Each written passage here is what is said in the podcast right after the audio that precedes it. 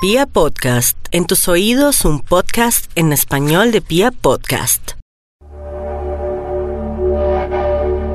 Para ustedes un especial saludo, les habla Ricardo Villalobos, eh, astrólogo. Quiero comentarles cuáles son los alcances del movimiento de cada uno de los planetas, especialmente los planetas rápidos, para este mes de julio del año 2019. Venus y el Sol fundamentalmente están en el signo de cáncer, Marte y Mercurio ya están en Leo y quiero contarles lo que esto significa para cada persona según su signo zodiacal.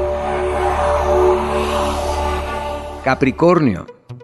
Su prioridad, lo legal, la firma de papeles, la legalización de cosas que tengan pendientes, son usuales durante este periodo las expectativas de sociedades, es el poder que permite vincularse al otro, es como cuando uno se da cuenta que, y esto pese a los Capricornios, porque los Capricornios tienden a ser solitarios, pero por ahora la clave de los Capricornios se ciñe a la alianza, al acuerdo con el otro, al lazo que puedan tener con terceros. Entonces su fuerza deviene de la vinculación y de la opinión inclusive de terceros, aunque los Capricornios no siempre son prestos para escuchar pareceres ajenos, porque es un signo de quienes cuando se convencen de algo no hay forma de echar hacia atrás en el amor, el mejor periodo de este año.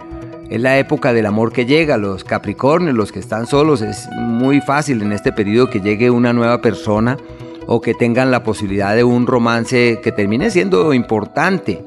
En el plano laboral es la época del fruto de lo que vienen haciendo, su situación profesional evoluciona hacia un destino seguro, pero están en una época de cambios, de ajustes, de correctivos, algunas eventualidades sobre todo de orden familiar, la salud de mucho cuidado.